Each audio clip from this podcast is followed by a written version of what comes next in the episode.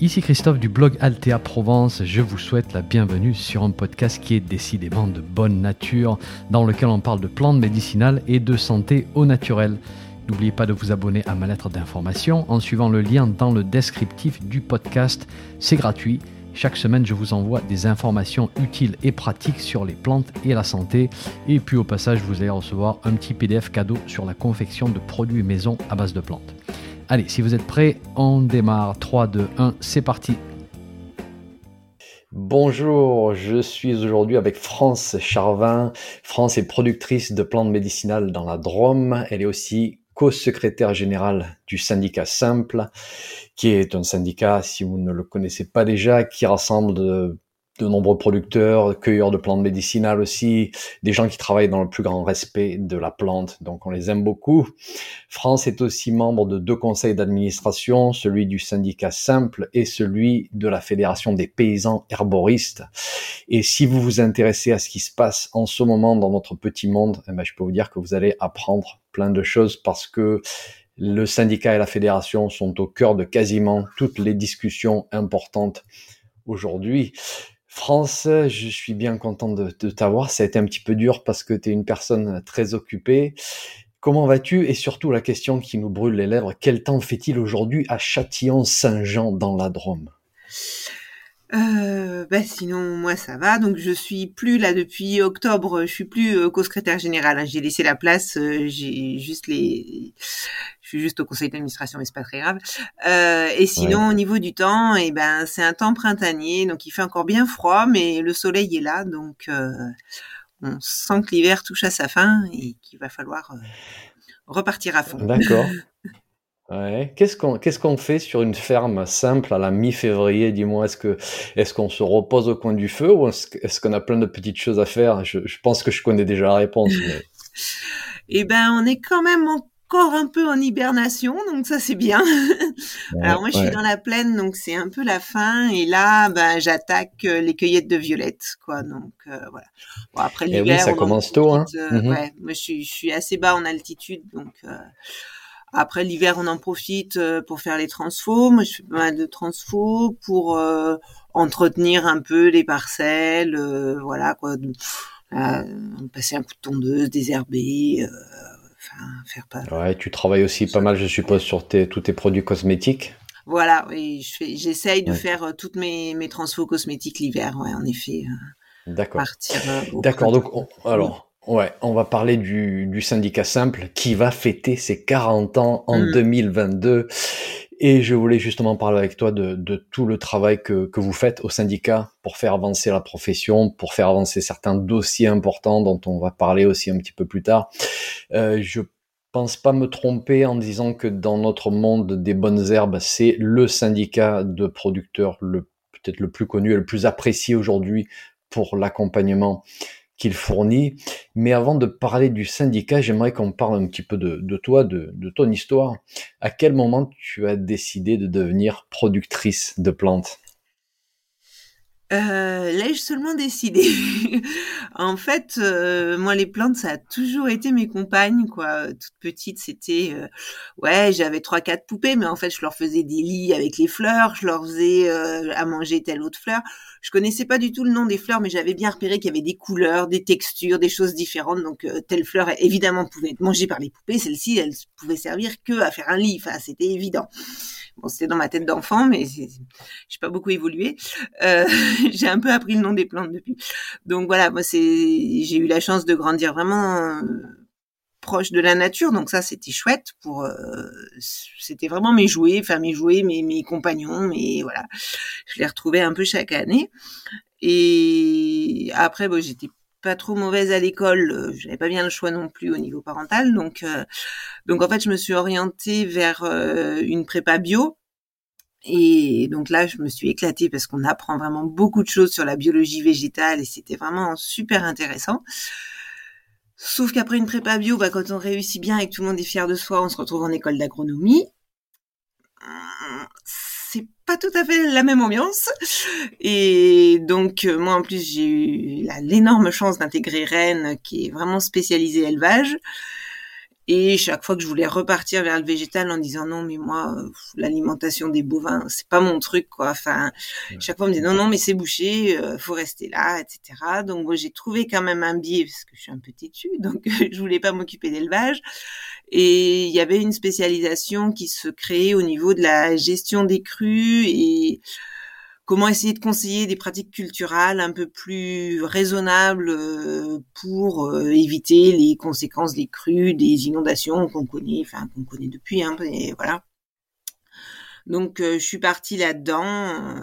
c'était intéressant aussi, ça m'a rapproché un peu de mes montagnes, donc c'était pas mal, mais c'était pas c'était pas mon truc et donc dès que j'ai eu l'occasion voilà quand mon mari a repris la ferme de, de, de son père qui était en noix et là où il a développé des fruits, je me suis installée avec lui et j'ai mis des plantes euh, tout de suite quoi parce que parce que quand ça nous tient, ça nous lâche pas quoi. donc euh... ouais, t'as, commencé. Qu'est-ce que quelles sont les premières plantes qui te sont venues à l'esprit là pour mettre dans, les vergers, dans les plantations de en fait, euh, donc ça, Nicolas il s'est installé en 2004 et moi j'ai regardé, donc on avait, on a eu tout de suite la chance d'avoir à la fois des parcelles de noyer, donc très grasses, très fraîches, où on avait pas mal de choses qui plantent, qui poussaient en spontané, et puis on a une autre parcelle où là pour le coup c'est du sable et on a une végétation très corse, je dirais quoi, vraiment. Euh, euh, en plus, elle est exposée plein sud, donc c'est vraiment deux, deux sites très différents.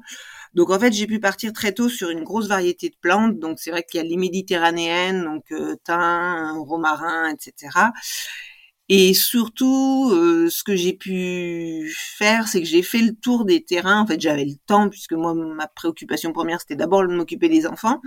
Donc, euh, le faire le tour de tout ce qui poussait en spontané sur la ferme pour voir un peu dans quel milieu j'étais, ce que je pouvais exploiter. Et donc c'est là où j'ai découvert que sur ma parcelle euh, du sud, enfin celle que j'appelle du sud, il y a de l'hélicryse qui pousse en spontané. Et donc c'est vrai que c'est devenu un peu ma plante fétiche euh, pour tout ce qui est partie cosmétique, quoi, parce que c'est une super plante pour ses propriétés, quoi. Qu'on retrouve dans tes produits d'ailleurs. Hein. Voilà, un peu dans tout. Voilà. Après, ben, c'est vrai que sur les, les parties euh, plus plus fraîches, ben, je fais du souci, de la menthe, voilà, des choses un peu plus plus classique pour euh, cette latitude, quoi. D'accord. Et euh, tu, me, tu me disais lors d'un de nos échanges que tu, tu avais finalement construit ton, ton séchoir en fait. Euh, assez récemment. Il n'y a, pas si longtemps. Voilà, parce qu'en fait, donc l'installation, elle a été très progressive. Donc en 2004, on a eu, c'est mon mari qui s'est installé. En 2007, on a acheté la ferme où on est actuellement. Et là, je suis arrivée, il y avait un ancien séchoir à noix, donc c'est 70 mètres carrés de clés à claire-voie euh, faites pour sécher. Donc ça, enfin l'été, ça marche super bien sur les plantes. Euh, bon, les enfants ont grandi. Moi, je me suis vraiment mis à cultiver vraiment de façon, euh, on va dire, sérieuse ça reste à petite échelle, hein, mais en 2013.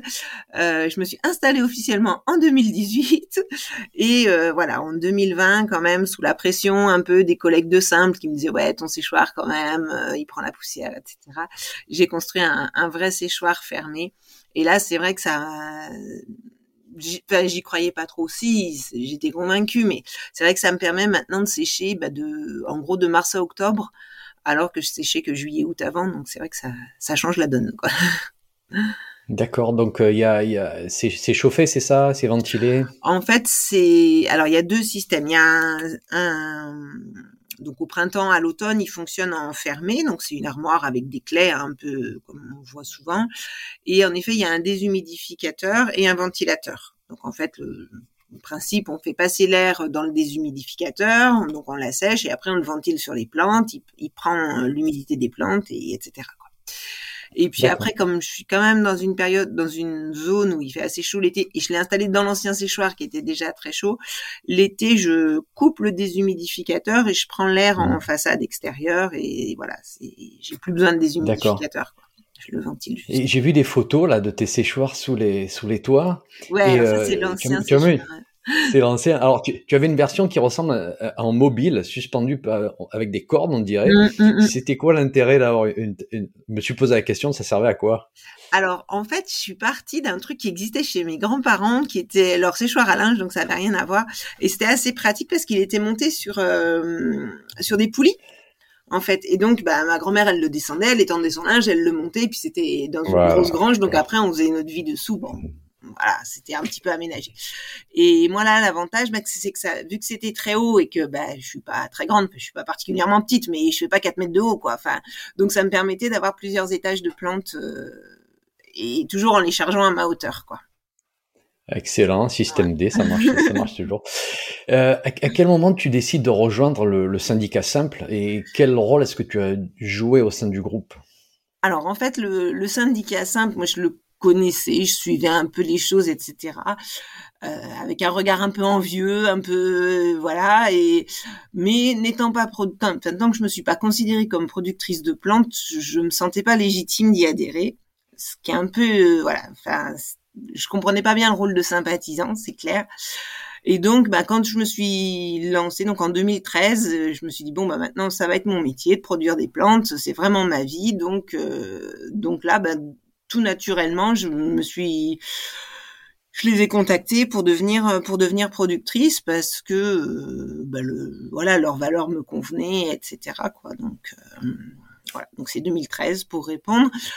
Et donc ben après j'ai fait des années de postulat et puis et puis je me suis occupée un peu de la COP papier aussi. Donc euh, en fait c'est une sorte de d'achat groupé pour tout ce qui est les sachets de plantes, etc.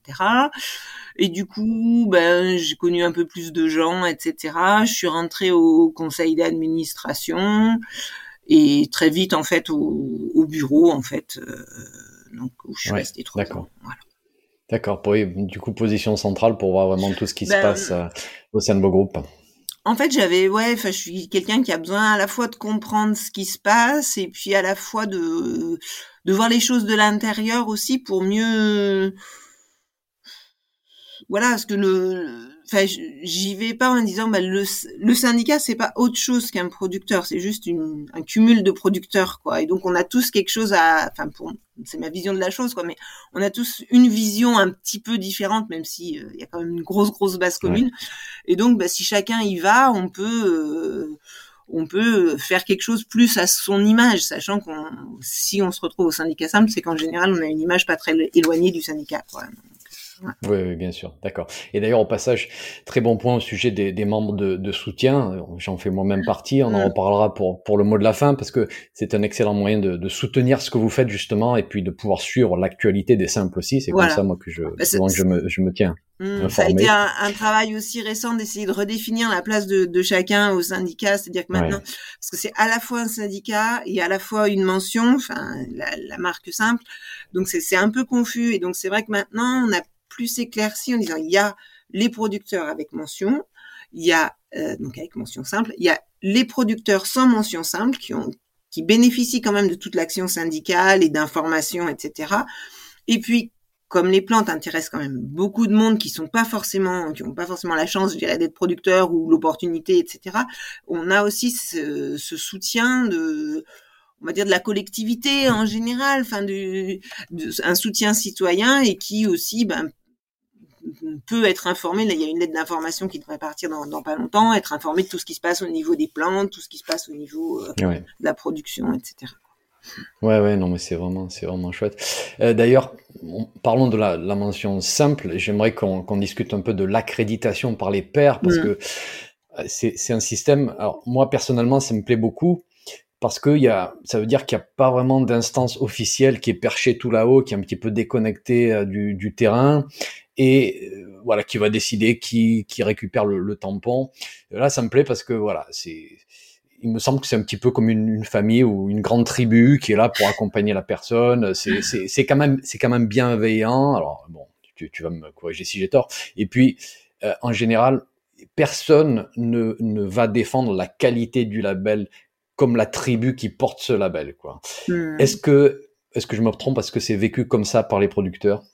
Non, c'est tout à fait ça. Enfin, c'est moi, c'est vrai que sur, la ferme, on est donc à la fois simple et à la fois bio. Bon, il y, a deux façons de contrôler en effet, mais quand c'est un expert extérieur, alors il y en a qui sont très bien en général. Euh, enfin, ceux qui ont pas mal d'expérience, euh, les contrôleurs, ils arrivent à, à, être pertinents dans leur contrôle. Mais je trouve que quand c'est un père qui vient, c'est-à-dire quand c'est quelqu'un qui fait le même métier que toi, ou à peu près, parce qu'on n'a pas tous les mêmes transfos, etc. Mais bah déjà, le regard est différent, mais le l'attention que tu portes toi sur la personne est différente aussi. Enfin, euh, moi, bah, déjà, j'aime pas parler de contrôle. Souvent, moi, je parle de visite.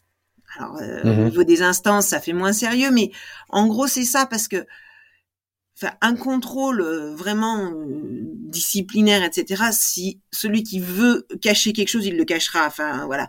Mais quand c'est quelqu'un qui fait le même métier que toi, si tu lui dis avec mes 10 plants de thym, euh, j'ai fait euh, 80 litres de sirop, euh, 3 tonnes de tisane, etc.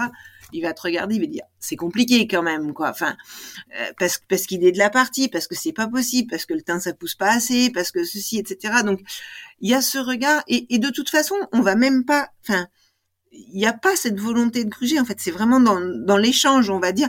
Et, et moi, ce que j'aime bien quand on fait des visites, c'est en disant bon alors, il y a quoi qui cloche chez toi? Et on a tous un petit truc qui colle pas pile poil au cahier des charges, mais on va le dire d'entrée. Et puis, bah, souvent, on va trouver une solution. Euh, voilà, bon, bah, ah ouais, t'as as mis une bâche, il en fallait pas. Bah ouais, mais c'était une stagiaire qui avait voulu essayer ça, machin, ou j'ai récupéré la ferme comme ça. Bon bah ok, on fait un chantier collectif chez toi, on l'enlève, quoi. Enfin voilà, c'est des choses. C'est plus un apport de solution et, et le cahier des charges, il Ouais. faut pas rêver, il est très exigeant. Là aussi, c'est Ouais. super important. Il a été fait par des producteurs, comme tu dis, il vient pas d'en haut. Euh, donc c'est un boulot bénévole qui est juste immense et qui est juste euh, un peu ingrat parce que c'est pas très marrant à faire, quoi.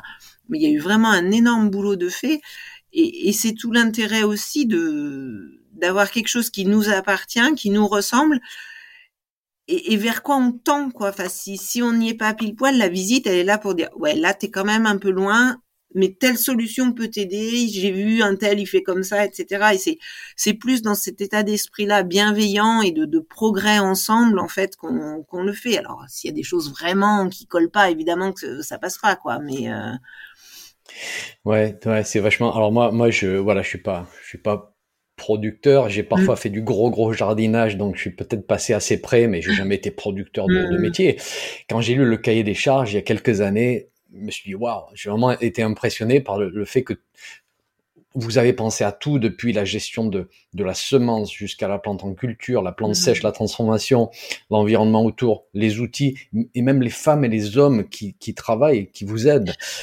C'est un document qui fait quasiment 100 pages aujourd'hui et justement j'avais j'avais ce j'avais cette question, je me disais mais comment est-ce que ce cahier des charges est perçu par les par les postulants? Est-ce qu'on on se croyait prêt, on regarde ça, on est un petit peu pris par surprise par le fait que la barre est mise vraiment très haut, ou alors est-ce qu'on se reconnaît en fait plutôt bien dans ce document au final? Ben ouais, moi je pense vraiment la. Enfin, en tout cas, moi c'est ce qui s'est passé pour moi et quand j'en parle autour de autour de moi, c'est ça, c'est-à-dire que en fait, le, cahier des charges, il a essayé de traduire un certain état d'esprit, une certaine bienveillance, donc en effet par rapport à la plante, par rapport à l'environnement, par rapport au client. Donc ça c'est le côté environnement qui est pas de choses qui puissent être mauvaises pour la plante à proximité. Euh, on va essayer, oui, d'utiliser des choses qui nous aussi ne polluent pas, etc.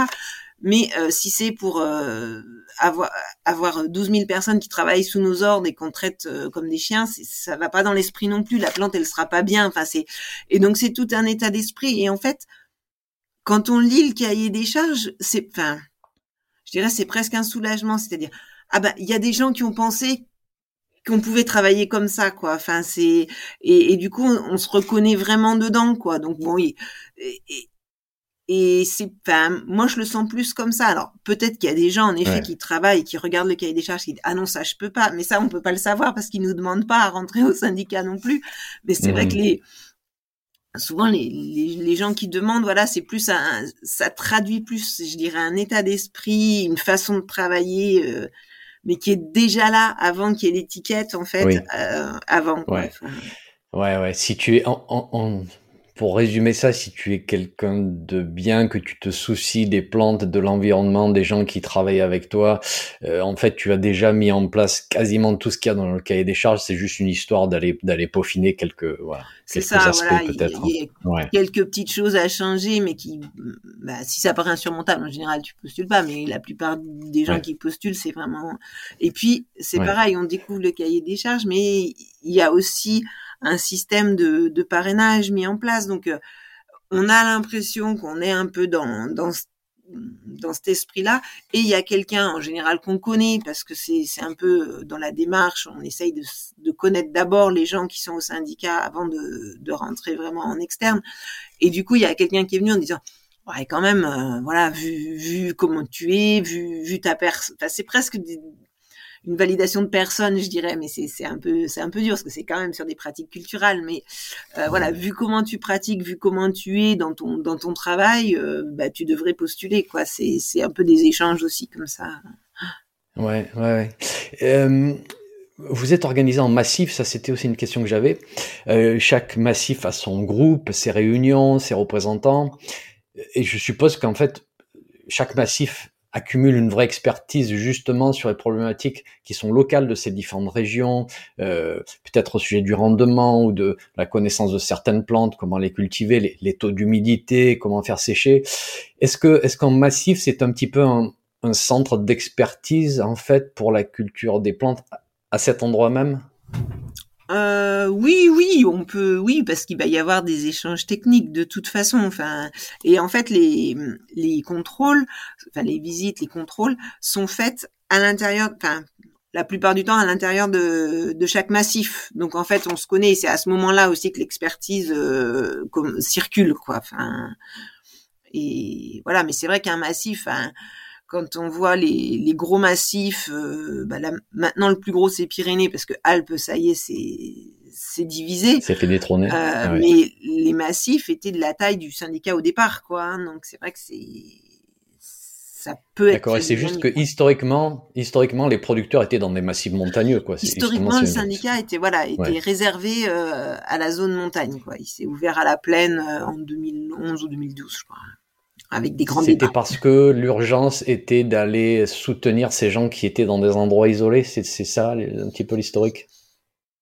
Euh, oui, il y a une partie de ça. Il y a une partie aussi que, et ça reste encore chez certains, que c'est en montagne où on fait des bonnes plantes, quoi d'accord, d'accord. Donc, euh... ouais, c'est vrai que les, les, conditions beaucoup plus idéales, hein, en particulier en ce qui concerne, je suppose, la proximité route, pollution, qualité du mmh, terrain, mmh. etc. D'accord. C'est vrai que ça a été un peu remis en cause avec euh, bon des analyses, des choses comme ça, parce que finalement, en fait, en montagne, il y a aussi, euh, enfin, on n'est pas l'air est un peu partout le même maintenant malheureusement et même en montagne c'est c'est plus si idéal mais euh, voilà enfin, c'est ce qui avait motivé l'ouverture à la plaine. Est-ce que tu pourrais nous guider au travers du processus d'accréditation? Combien de temps ça dure? Comment est-ce que je suis accompagné pendant ce processus? À quel moment j'obtiens le label? Est-ce que je le garde à vie? Comment, ça se passe tout ça?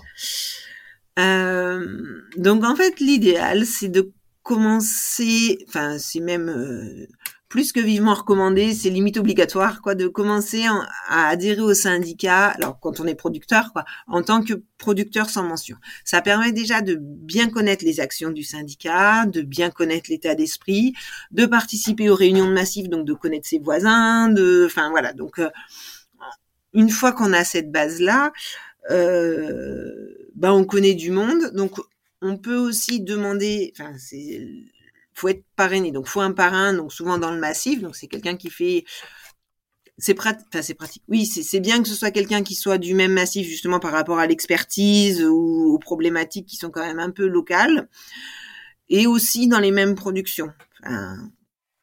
Pour qu'il ait un œil, ben, pour que ce soit un vrai parrain, quoi, qui puisse aider. Euh, voilà, moi je me sens pas du tout légitime d'aller aider quelqu'un qui distille. Je distille pas, j'ai jamais fait de distillation de ma vie. Quelqu'un qui fait que de la distillation, je vais pas pouvoir l'aider. Ou donc euh, voilà. Et euh, et donc en fait, au, donc le premier qui vient sur la ferme, mettons qu'on arrive sans connaître personne, donc on va aux réunions de massif en étant producteur sans mention, on fait connaissance de quelqu'un, il vient visiter la ferme, on discute, etc. Il dit ben oui, ça paraît, ça paraît être faisable. Le dossier est présenté donc euh, en réunion de massif où là, ben, en général, c'est validé aussi. Et puis donc après au CA d'octobre, les dossiers donc de postulants ou de pré-postulants euh, sont validés. Et donc en fait le, temps de faire tout ça, souvent il y a une année, on va dire, de pré-postulat, c'est-à-dire qu'on sait qu'on va demander. Après, il y a une année de postulat où là, il y a une visite, donc une deuxième visite avec des... Normalement, il faut deux personnes qui viennent visiter la ferme pour croiser un peu les données. À nouveau, ces visites, c'est validé au CA d'octobre, donc pour passer postulant. Et l'année d'après, donc on, si tout va bien, si tout colle avec le cahier des charges, on devient producteur. Donc en gros, faut compter 3-4 ans pour euh, entre le moment où on toque euh, à la porte et le moment où on devient producteur. Euh, et après, non, c'est pas à vie. Enfin, en pratique, il y en a très peu qui quittent le syndicat, mais il y en a quand même. Et voilà, c'est toujours pareil, c'est tant qu'on se sent bien dans le syndicat et tant qu'on respecte euh, le cahier des charges, l'état d'esprit, etc., participe à la vie du syndicat à minima en faisant nos visites, en recevant les visites, il n'y a pas de raison que ça, que ça s'arrête non plus on a tous des parcours de vie différents, c'est-à-dire qu'il y a des moments où on va faire que ça, vraiment la, réunion de massif, la visite et recevoir, et puis il y a un moment où on va avoir un peu plus de temps où bah, c'est chouette de pouvoir s'investir un peu plus, devenir délégué de massif, s'investir au CA, etc. pour euh, pour s'approprier aussi l'outil syndicat, quoi. Combien vous êtes du coup aujourd'hui avec la mention à peu près? 180. D'accord. Je voulais préparer, je, je l'ai demandé, mais euh, Ouais, non, mais à peu, à peu, à peu près France. On va mm. pas voilà, chercher le, chiffre exact. Je rappelle à ceux qui nous écoutent qu'il y a sur le site du syndicat simple, il y a une carte de tous les producteurs que vous pouvez trouver dans chaque région. Donc vraiment utiliser la carte, c'est vraiment super pratique.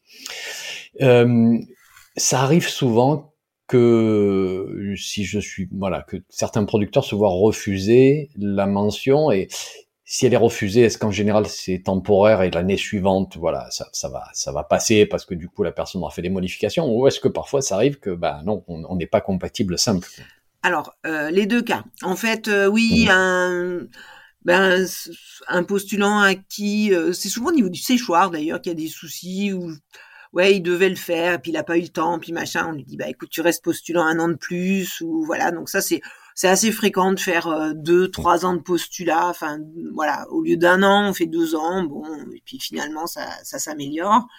Euh, et après, les autres soucis qu'on rencontre, euh, c'est là, c'est beaucoup plus compliqué à gérer. Enfin, pour, euh, c'est des gens qui nous demandent et qui sont dans des secteurs euh, pas compatibles soit on a eu le cas parce que bah, il y avait eu beaucoup de culture de vigne et donc il y a des plantes qui sortaient qui étaient on n'est pas sûr que de ce que voilà de ce qui, qui restait dans le sol de, de, de, ce que les plantes allaient capter du sol.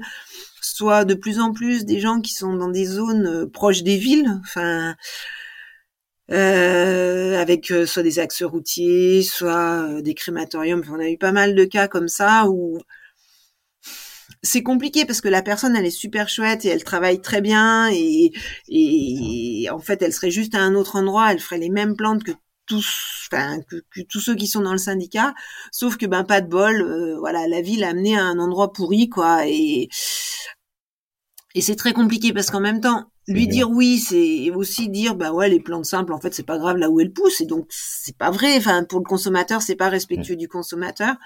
Et en même temps, vis-à-vis de ces personnes, c'est hyper compliqué de dire non. Euh, voilà. Donc là, il, y a une réflexion qui est, qui est en cours au niveau du syndicat pour essayer de trouver un, une place pour ces gens qui, qui sont vraiment chouettes et puis quelque part qui c'est aussi on, on, parle un peu de ferme de reconquête parce que des, des zones qui étaient vraiment viticoles et super traitées etc c'est super chouette si elles reviennent à quelque chose de plus naturel et de plus respectueux donc il faut aussi enfin c'est aussi Mmh. une des missions d'un syndicat de producteurs de les soutenir pour euh, pour aller dans ce sens-là quoi. Mais qu'est-ce qu'on peut faire quoi en gros c'est c'est chouette c'est chouette que vous fassiez ça parce que j'imagine la très grande frustration justement comme tu dis d'une personne qui travaille avec cœur dans ce qu'elle fait et qui n'a pas accès à, à une reconnaissance. Donc euh, c'est chouette que vous réfléchissiez peut-être à alors je sais pas si ça ressemblera un jour à un autre un autre label ou quelque chose enfin on, probablement pas les infos pour mmh, mmh, mais c'est pour y répondre Ouais, d'accord, d'accord. Écoute, euh, je te propose qu'on passe à d'autres discussions aussi très intéressantes, c'est-à-dire les, les dossiers en cours. Mm-hmm. Et juste pour ceux qui nous écoutent, euh, il faut savoir qu'au fil des années, le syndicat s'est impliqué dans différents dossiers d'ordre réglementaire, parfois d'ordre politique. Donc c'est aussi en fait le, le, syndicat et la fédération des paysans arboristes sont, sont des groupes militants avec des membres qui passent beaucoup de temps à s'investir. Tout ça, c'est bénévole. Euh, c'est un travail incroyable avec des dossiers qui sont qui sont compliqués, mais qui peuvent avoir un impact assez significatif sur le futur de, des plantes et de la commercialisation des plantes surtout. On va essayer de, enfin, je vais te laisser résumer brièvement ces dossiers, sachant que si j'en ai la possibilité, je vais essayer de faire une interview séparée sur chacun de ces dossiers parce qu'ils sont vraiment super importants. Et j'aimerais que les personnes qui nous écoutent, qui ne travaillent pas forcément dans le monde des plantes médicinales, mais qui nous soutiennent depuis des années, sachent et réalisent que c'est parfois un parcours du combattant pour pouvoir commercialiser tous ces beaux produits que vous faites. Et ça, ça tout ce qui se passe, on le voit pas. Donc, c'est lié à tous ces dossiers. Et on va commencer avec le dossier plantes libérées pour la vente libre hors monopole pharmaceutique. Un petit résumé qui est le fait qu'aujourd'hui 138 plantes peuvent être vendues hors monopole pharmaceutique. Elles doivent être vendues en l'état, non transformées, sans allégation. On va parler des allégations un petit peu plus tard parce qu'il y a un autre dossier allégation. Donc aujourd'hui, il y en a 138. Est-ce qu'on peut espérer qu'il y en ait un petit peu plus dans le futur? Alors, oui. Alors moi, ce que, ce que j'aime bien dire, c'est qu'en fait, il enfin oui, il y en a 138, 148, je sais plus combien, mais euh, beaucoup. Euh, enfin, quand on regarde la liste vraiment en détail, en plus, il y a euh, l'ail, il y a les pelures d'oignon, il y a les, la pomme. Enfin bon. Donc voilà, on, on, plus des plantes exotiques. Donc ça, ce qui est très bien pour les, les gens de l'outre-mer. Mais en gros, pour nous, concrètement, ça fait entre 40 et 50, je dirais, euh, de plantes qu'on peut travailler ici et qui sont pas déjà mhm. alimentaires. Quoi. Le chou, on est content d'avoir le droit de le vendre, mais bon, voilà. Ah. Donc en fait, enfin, la plante quand elle pousse, elle a pas de statut, quoi. Enfin, elle demande rien à personne, quoi. Et si jamais elle est reconnue comme médicinal, c'est un plus. Le framboisier, c'est ce qui s'est passé là il y a quelques. Jusqu'à maintenant, le framboisier, c'était comme les framboises, quoi. C'était alimentaire, on nous embêtait pas trop, donc on avait le droit de le vendre. Mais en fait, une fois qu'il a été reconnu avec des propriétés, il passe sous monopole pharmaceutique et après, il est libéré, quoi. Donc c'est c'est super compliqué, quoi. Enfin, et donc là, il y a eu un gros travail aussi parce que de, de fait, donc avec la FPH, donc c'est pour répondre à la question, pour lister. Donc c'est un travail qui a été pluridisciplinaire. Donc c'est aussi suite à une enquête qui avait été faite par la FPH et finance, avec un financement euh, France Agrimaire sur quelles sont les plantes commercialisées par les producteurs et ça c'était une enquête producteur et aussi une enquête consommateur quelles sont les plantes que vous utilisez pour euh, vous soulager des petits mots quotidiens etc et de ça, donc, est sortie une liste assez impressionnante de plantes. Et il y a un groupe pluridisciplinaire, donc avec des producteurs de la FPH et, de, de simples. Euh, il y avait euh, des pharmaciens, des médecins, les écoles d'herboristerie, enfin qui ont fait un groupe vraiment pluridisciplinaire pour travailler et pour étudier toutes les plantes qui étaient sorties de cette enquête en disant est-ce que est-ce qu'il y a un risque en fait? Enfin, Parce qu'on sait aussi qu'il y a des plantes qui sont sous monopole pharmaceutique. Je prenais l'exemple du framboisier là qui est rentré il y a pas longtemps. Euh, il a toujours été utilisé. Bon ben voilà, en fait il, se trouve sous monopole parce qu'il a été reconnu médicinal, mais ça ne veut pas dire qu'il est dangereux en fait. Donc euh, voilà. Donc voilà, pour arbitrer un peu en disant celles qui avaient une chance de pouvoir être libérées, c'est-à-dire qui sont vraiment réputées sans être enfin pas dangereuse, voire en vente libre dans nos pays voisins aussi, parce que on n'est pas fait de façon si différente que les voisins. Donc si les voisins y ont accès, pourquoi pas nous, quoi. Enfin. Et donc voilà, donc cette demande, elle a été déposée en décembre à l'ANSM. Alors je crois qu'il y a une centaine de plantes dedans. Donc moi personnellement, je fais pas partie du groupe, mais voilà, il y a, en gros, il y a une centaine de plantes supplémentaires, je crois. Demandées. En plus, donc voilà, ça c'est ça c'est la bonne nouvelle. Effectivement, tout à l'heure j'ai dit 138, c'est peut-être 148, je me souviens plus. On n'a aucune garantie sur le sur l'acceptation ou pas par la NSM de chaque plante. Quoi, hein. Oui.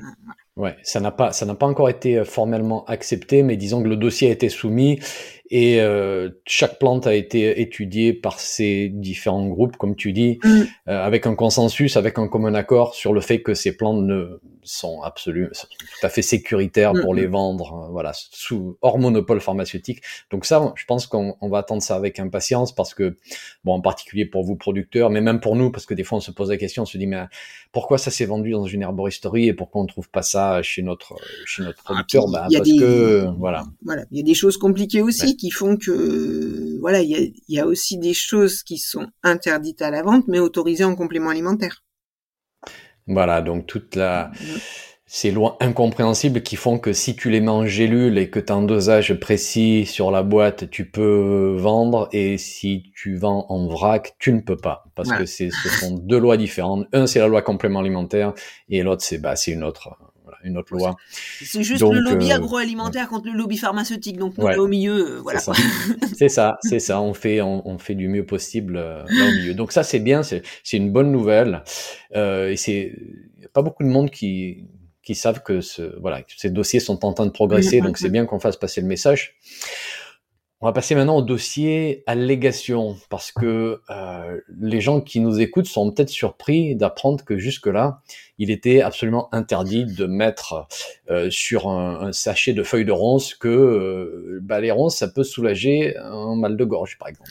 C'était interdit. Ça, c'est une allégation. Toute allégation sur la vente de produits était interdite. Qu'est-ce que tu peux nous dire sur ce dossier-là? Est-ce que là encore il y a de la lumière au bout du tunnel? Alors, en fait, c'est les allégations santé qui sont interdites. Hum. Euh, c'est pas les allégations en soi. Bon, ce qui est une allégation santé, c'est là où ça devient compliqué et où on résume en disant c'est interdit. Mais c'est vrai que bah, c'est Fanny Dupéré donc qui travaille avec Joël Labbé, qui avait lancé la, fameuse mission euh, d'enquête sur l'herboristerie au, niveau du Sénat, qui nous avait fait la réflexion que non non mais c'est on a le droit de dire des choses sur les plantes. Mais alors, quand on cherche quoi, c'est là où on va dire. Alors, soulage euh, la, euh, soulage la gorge, ça va pas parce qu'on a mis soulage. Euh, enfin, irritation, c'est pas possible. Enfin bon, donc là, on s'arrache les cheveux un peu en disant qu'est-ce qui est une allégation santé, qu'est-ce qui est plus biologique? Est-ce que digestion, c'est un terme de santé, c'est un terme biologique? Donc là, on, on s'y perd complètement. Et donc là, il y avait aussi normalement euh, au niveau européen, une liste d'allégations à mettre sur les plantes qui, l'Europe avait dit, bah ok, on ouvre, mettez, dites-nous euh, ce que vous mettez dessus et on étudie, on valide telle allégation, telle allégation. Donc ça, c'est ce qu'on a appelé la liste des allégations en attente, parce qu'en fait, euh, il y a eu énormément de demandes et les dossiers ont jamais trop été traités. Mais tant qu'elles étaient en attente, on avait le droit de les utiliser. Donc il y a, y a un fichier d'ailleurs qui doit être disponible sur le, sur le site des simples. Mais ou les allégations en attente qu'on a le droit d'utiliser, moi, ce qui me surprend, c'est qu'elles sont pas toujours pertinentes, quoi. Euh, voilà, enfin, mais on a le droit. Donc bon, c'était, c'est quand même très très flou et ça sert pas à grand chose. Donc là, il y a un groupe, bah, le même groupe pluridisciplinaire qui a travaillé dessus pour essayer de dire bah, qu'est-ce qu'on pourrait dire sur telle plante euh, qui soit pas de la santé, parce que notre but c'est pas de remplacer les médecins, c'est clair, mais euh, qui soit dans le cadre des petits mots du quotidien. Alors certains utilisent bobologie, d'autres supportent pas ce mot. Enfin bon, voilà, mais euh, voilà, moi c'est en gros, euh, enfin j'ai envie de dire, c'est ce que disaient les grands-mères. Quoi, on n'allait pas toujours chez le médecin dès qu'on avait la gorge qui grattait. La grand-mère, elle nous donnait d'abord quelque chose parce qu'on n'était pas malade, on avait juste la, la gorge qui nous grattait, quoi. Bon, et mais bon, donc, euh, il y a eu tout un travail de fait qui est encore en cours d'ailleurs et qui a été rejoint par la volonté de la DGCCRF aussi d'y voir plus clair parce que faut pas, faut pas se leurrer, les contrôleurs aussi aimeraient bien savoir ce qu'ils ont, ce qu'ils doivent dire. Ben non, là c'est vraiment de la médecine.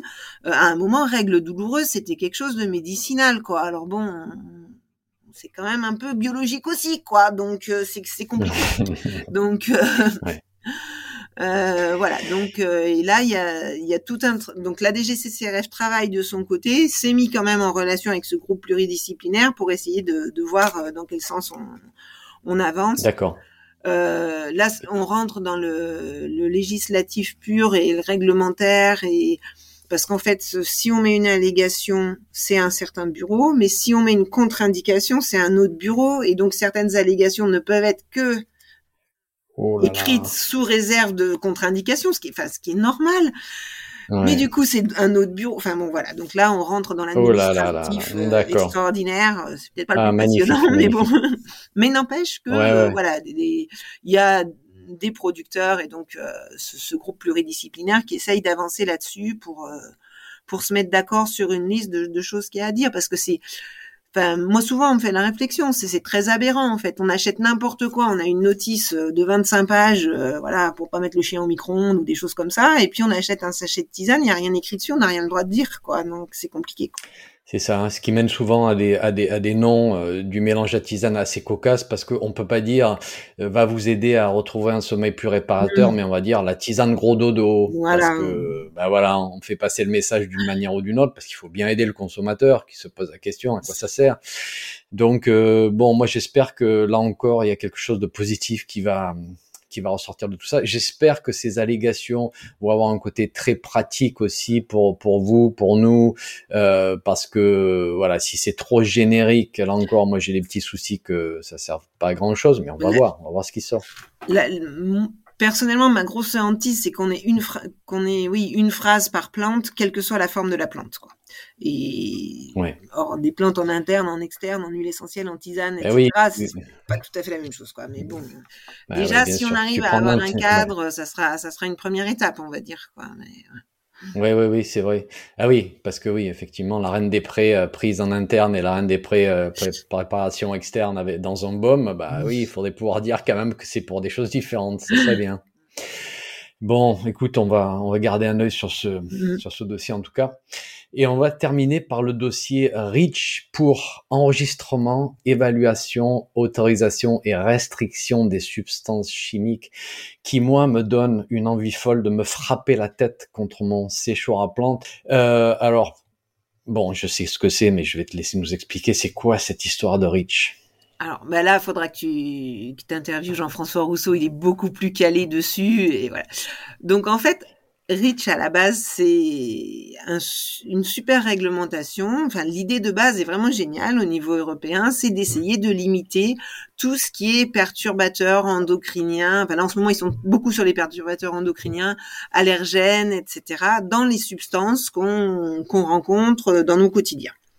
Donc, euh, bah, à la base, c'est bien. Enfin, voilà, de, de, pouvoir dire, bah, attention, là, vous utilisez ça, il y a telle substance nocive dedans, etc. Je pense que globalement, pour nous tous, on trouve ça pas trop mal, quoi. Enfin, sauf qu'en fait, ça part d'une bonne intention. Voilà. Ça, part d'une bonne intention. Sauf qu'en fait, les huiles essentielles ont été considérées comme des produits euh, devant euh, faire partie de REACH, comme des produits chimiques. Donc c'est là où déjà ça coince un petit peu, surtout quand on sait que les produits pétroliers n'en font pas partie. Donc ça c'est encore ça fait ah. encore plus mal. Mais euh, pourquoi Comment? On se demande pourquoi, non, c'est sarcastique, donc voilà, oublions. Pas longtemps. Mais donc, et en fait, les huiles essentielles sont, dans, pour Rich, considérées comme un assemblage de molécules. Euh, et chaque molécule est testée. Alors, voilà, moi sur les huiles essentielles, je suis pas hyper compétente, je connais un petit peu la lavande. Euh, dans la lavande, il y a du linalol. Le linalol, en fait, il y a eu des tests réalisés avec du linalol de synthèse sur des patients qui ont, pour certains, déclaré des allergies. Bon. Mais déjà, on n'a aucune idée si le linalol naturel et le linalol de synthèse ont les mêmes actions, et surtout le linalol à l'intérieur de l'huile essentielle, peut très bien ne pas euh, avoir un autre composant. Enfin, c'est tout le problème pour moi de la de la du monde de la chimie actuelle où on essaye d'avoir euh, la molécule, le virus, le machin, alors qu'on travaille sur du vivant et on sait le vivant ça selon moi, ça pourra jamais s'expliquer par de la chimie. Quoi. Et il y a forcément quelque chose en plus, sinon on serait pas vivant. Parce que si on met tout, tout un tas de molécules, euh, même euh, qui nous constituent, ça fera jamais un être vivant si on les fabrique, etc. Il y a autre chose. Et justement, et, et donc ça c'est absolument pas pris en compte par, Rich. Et donc, eh ben, ils veulent, euh, voilà, forcément, si, si, on étudie chaque molécule de, des huiles essentielles, il y en a plein qui vont être, qui vont, qui sont des perturbateurs endocriniens, qui sont, bah, c'est quand même la, il y a forcément des, réactions endocrines, machin, etc. dans la plante, donc forcément on les retrouve dans l'huile essentielle, très concentrée parce que c'est des huiles essentielles. Mais voilà, et, l'étape d'après, c'est d'interdire carrément les plantes. Mais l'étape, si on interdit les plantes, on va finir par interdire de manger, quoi. Enfin, c'est, on n'en peut, peut plus, quoi. Donc, euh, donc là, il y a un énorme combat, une énorme mobilisation qui est, qui est faite en ce moment, justement, pour essayer de dire, non mais on veut que vous étudiez les huiles essentielles euh, entières, quoi, enfin comme, comme un élément et pas comme euh, un assemblage de, plusieurs molécules, quoi. Qui c'est qui donc quels sont les quels sont les groupes qui mènent qui mènent cet effort? Est-ce que je, je, je dis peut-être des bêtises Vous étiez mis avec la Confédération paysanne pour ça?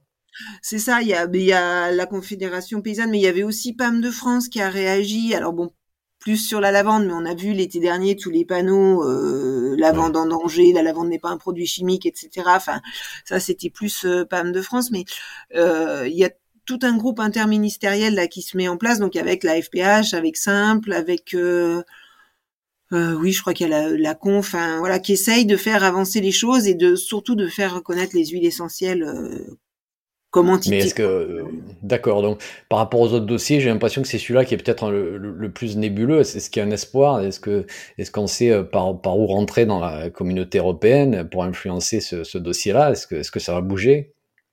C'est déjà compliqué parce que quand ils nous l'ont présenté, c'était déjà ils, envisagent de réviser Rich et donc c'est dans l'hypothèse au cas où, etc. Enfin c'est mais c'est en amont parce que je pense aussi que la dernière, fin, euh, à la création de Rich, il y a eu une grosse erreur de laisser les huiles essentielles y aller, même si on n'a pas, on n'est pas assez puissant pour euh, freiner tout ça, et que donc là, faut vraiment travailler en amont pour éviter euh, que ça se, ça continue dans, dans cette folie, quoi. ouais. Ouais. Donc on va peut-être se retrouver avec euh, une, une, étiquette qui veut rien dire pour l'huile essentielle de lavande, mais au moins pour le pour le futur, on va essayer que ça se reproduise plus. Et c'est ça que tu. Ben c'est ça. Puis là, là l'enjeu il est il est important parce que ça veut dire que les huiles essentielles dans les parce que c'est fait pour euh, pour euh, ça, ça va être sur tous les produits. C'est-à-dire qu'en gros, même en cosmétique, les huiles essentielles c'est fini quoi. On peut plus utiliser d'huile essentielle quoi. Donc Enfin, ça paraît complètement complètement aberrant. Oui, ça paraît fou. Parce qu'il y a un énorme, il y a un énorme marché de, de la cosmétique en plus qui.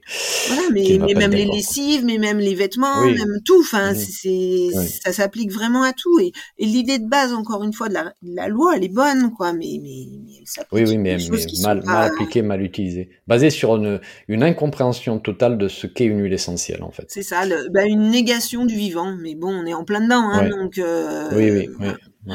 Tout à fait. Écoute, on, va refermer ces parenthèses-là parce que, comme je le disais, je vais essayer d'aller voir les, les experts de ces dossiers pour y revenir, en parler plus en détail parce qu'il faut, il faut que les, les gens sachent ce qui se passe en ce moment. On va parler de quelque chose qui est largement plus sympa et joyeux. Parle-nous des fêtes pour les 40 ans du syndicat. Où est-ce qu'elles vont se dérouler? Est-ce qu'elles sont ouvertes à tous? Alors, euh, les 40 ans du syndicat, donc bah, c'est cette année, puisque euh, ça sera en 2022. Donc euh, ça se déroulera, j'attrape un calendrier pour être sûr de pas vous dire de bêtises, mais c'est 23, 24 et 25 septembre et ça sera partout. non, partout. Euh, voilà, l'idée c'est, on va pas faire une fête nationale, ben, pour plein de raisons. Déjà, c'est très très lourd à organiser. Euh, en plus, dans le contexte actuel, euh, vu qu'il y a beaucoup, ça concentre beaucoup de monde euh, et que on sait mhm. pas trop ce qu'ils vont nous pondre d'ici l'automne prochain, ça va être sanitairement pas très sûr. Donc, on a préféré multiplier et faire ça. On va essayer qu'il y ait une ferme dans chaque massif, donc un petit peu partout en France euh, voire plusieurs, euh, plusieurs endroits, etc. Il y aura donc il y a une personne là qui a été recrutée au niveau de Simple pour gérer ça, donc euh, euh, qui va nous faire un super lien internet pour qu'il y ait une communication commune quand même qu'on s'y retrouve. Il y aura sûrement des, des vidéos communes, des choses comme ça, et puis des ateliers qui seront sur chaque ferme un peu partout. Ouvert au public donc ouvert au public, bah, bien sûr, parce que. Mais après sur les, en fait, le, le jeu, euh, l'idée de base, c'était que sur nos fermes l'été dernier notamment, quand on accueillait du monde, mais les gens respiraient en fait, parce que bah, déjà nous on est dehors, donc. Euh, euh, voilà, ils oubliaient euh, toutes les contraintes sanitaires de la ville, etc. Ils retrouvaient un peu une vie un peu plus normale, on va dire. Et, et, du coup, euh, voilà, sur nos fermes, on peut le faire parce qu'on a de la place, parce que c'est chez nous et qu'on est qu'on a le droit d'accueillir du monde, quoi. Enfin, donc voilà. Après, il faudra voir s'il y a des ce qui nous mettent dans les roues euh, d'ici là, mais euh, Donc il y aura, il y aura peut-être un site internet ou une page sur les voilà, réseaux sociaux. C'est simple, il y aura tout ce qu'il faut pour. Euh, D'accord, très bien. Moi, moi, je, je relayerai aussi euh, dès qu'on a l'info, je relayerai aussi l'information. Dit, je suis en train de regarder ma liste là. J'ai, je viens de réaliser qu'on a oublié un des dossiers. Ah, il faut qu'on en parle euh, rapide, hein, parce que là encore, mmh. probablement j'y reviendrai. Mais est-ce que tu peux nous dire deux mots sur le fameux dossier diplôme qui est en train d'émerger? Qu'est-ce qui se passe de ce côté-là? Qu'est-ce que tu, peux nous dire surtout parce que peut-être tu peux pas nous dire toutes les infos, mais oh, ouais, on peut, on, a pas mal de choses quand même. Donc là, euh, donc c'est toujours suite à la mission euh, qui avait été mise en place par par le Sénat euh, sur le en fait un peu la nécessité de, de refaire quelque chose au niveau de l'herboristerie. Et donc nous on a travaillé depuis deux ans maintenant donc au niveau de la FPH avec quelqu'un qui nous aide. Donc la première étape c'est de créer un titre euh, donc enregistré au RNCP, donc euh, au niveau au répertoire national, pour euh, donc dont la FPH est maître. Donc là aussi, on a fait encore tout un travail. On était une groupe d'une quinzaine pour dire quelles sont les compétences nécessaires à faire notre métier, quelles sont les connaissances, quelles sont, enfin, donc c'est assez fastidieux à faire parce qu'on se dit oh bah, ça va, on a deux mains, deux yeux et puis on fait notre métier quoi. Et en fait euh, voilà quand on décortique, eh ben on a décortiqué ça en cinq chapitres donc entre cueillette, culture, euh, transformation, euh, conseil vente et puis gestion de l'entreprise. Donc euh, euh, voilà donc au niveau transformation c'est on a imposé euh, distillation et séchage. Et puis on voit aussi les autres transformations, euh, voilà, qu'il y a alimentaire, euh, cosmétique, etc. Et donc là, le, référentiel métier est écrit.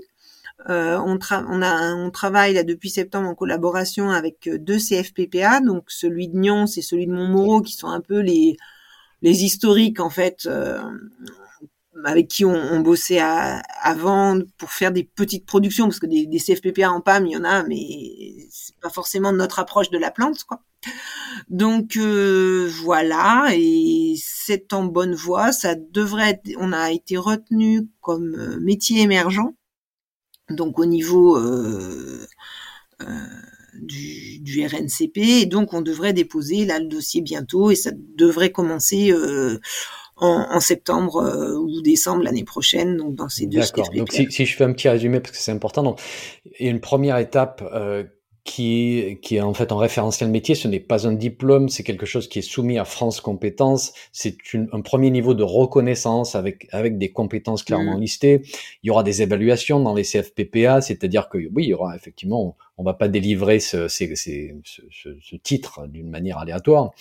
Euh, donc ça, c'est probablement sur le point d'être euh, d'être euh, d'être accepté. Ça, c'est le premier niveau. Alors, je, rappelle à ceux qui nous écoutent, FPH, c'est Fédération des paysans herboristes, pour pas qu'on oublie. Donc ça, c'est le premier niveau. Après, il y a un deuxième niveau. Alors, là, en fait, le deuxième niveau, ça serait la, proposition de loi et d'avoir un métier réglementé. Je suppose que c'est c'est ça, ce à quoi tu fais allusion. Euh, donc ça, le, le deuxième niveau, en fait, la grosse différence, c'est là où on en est, on respecte la réglementation actuelle. On n'a pas de droit supplémentaire, on a, on a juste le titre et quelque part ça nous donne une légitimité, mais c'est tout. Enfin, c'est presque l'autosatisfaction. J'exagère un petit peu parce que mhm. par rapport aux, gens qui arrivent, on s'est rendu compte en fait que nous, euh, tous ceux, tous autant qu'on était autour de la table pour la création de la fédération des paysans herboristes, on avait double formation, c'est-à-dire qu'on avait une formation agricole parce que bah, ça s'invente pas, et une formation euh, des écoles d'herboristerie euh, classiques. Mais aucune des, enfin, c'est en prenant des petits bouts dans chaque qu'on arrivait à, à, faire notre métier, quoi. Et, et, et, une seule formation nous apportait des choses intéressantes, puis des choses dont on, qui nous dépassent. Donc, euh, donc euh, voilà. Donc en fait, on a voulu créer quelque chose qui nous ressemble vraiment, qui ressemble vraiment aux compétences dont on a besoin. Mais pour l'instant, euh, évidemment, vu que ça va être validé par France Compétences, ben on espère, euh, ben c'est, il y a aussi toute une partie d'apprentissage qui est la réglementation, parce que c'est pas la partie la plus aimable du métier, mais c'est indispensable, quoi. Hein, donc euh, voilà, savoir que faire sécher des, moi j'aime bien prendre cet exemple, hein, juste deux minutes.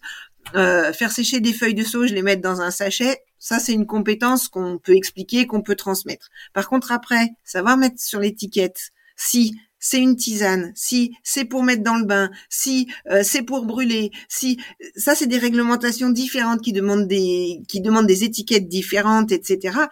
Là, c'est beaucoup plus compliqué, mais n'empêche que ça doit être de nos compétences. Quoi. Ça l'est pas, c'est pas inné, mais ça, on doit l'apprendre et on doit s'y confronter. Donc euh, voilà. Donc c'est toute cette partie-là. Et donc l'avantage d'un métier euh, réglementé, si donc là ça serait par décret d'État, donc euh, proposition de loi, etc. Donc ça, c'était plus ou moins prévu pour l'automne, puis peut-être aussi avec l'emploi du temps des producteurs qui l'été sont pas très disponibles. Je pense que ça va être un petit peu repoussé, mais l'idée c'est que là d'avoir un métier réglementé, donc encadré par la par la loi, qui donne plus de droits. Mais là, du coup, ça serait géré par l'État, donc c'est quand même un énorme avantage d'avoir fait cette première étape parce que, ben, comme tu disais tout à l'heure, ça viendra pas du haut. Euh, c'est quand même un métier qui, qui sera créé par des par des gens du métier, donc il y a un peu plus de d'authenticité et de, de cohérence, on va dire quoi. Mais par contre, si on arrive à une profession réglementée, là, on pourrait augmenter des droits, y compris plus de plantes encore que celles demandées et euh, plus de, de transformation, etc. Et, un métier plus large, vu que ça implique aussi la Fédération française des écoles d'herboristerie, etc. Donc mm, mm. c'est plus de filières de, métiers qui seraient, qui seraient concernés probablement par... L'idée qui l'idée qui, qui se trame, il n'y a, a, rien de fait encore, mais ça serait deux, deux, deux métiers en fait. Un métier de paysan herboriste et puis un métier d'herboriste de comptoir, donc euh, qui correspond plus à ce qu'on apprend dans les écoles, quoi. Enfin voilà. D'accord, d'accord. Euh, bah écoute, on va suivre aussi ce, ce dossier avec mm. beaucoup, beaucoup d'intérêt parce que là, effectivement, ça implique une, de déposer une nouvelle loi, donc ça va être, on va dire, un petit peu plus compliqué pour que ça, pour que ça passe. On va voir ce qui se passe dans les mois qui viennent. Euh, et puis, comme, comme je disais, je, je reviendrai probablement sur tous ces sujets-là et on va essayer de, de suivre l'actualité avec beaucoup d'intérêt question toute simple, comment est-ce qu'on peut soutenir votre travail qui est quand même assez, euh, assez magistral, tout ce travail que vous faites souvent en tant que bénévole, comment est-ce qu'on peut soutenir le, syndicat simple, défendre la cause? Eh ben, il y a une adhésion soutien, donc qui est vraiment faite pour ça, qui euh, de mémoire, je crois que c'est 20 euros.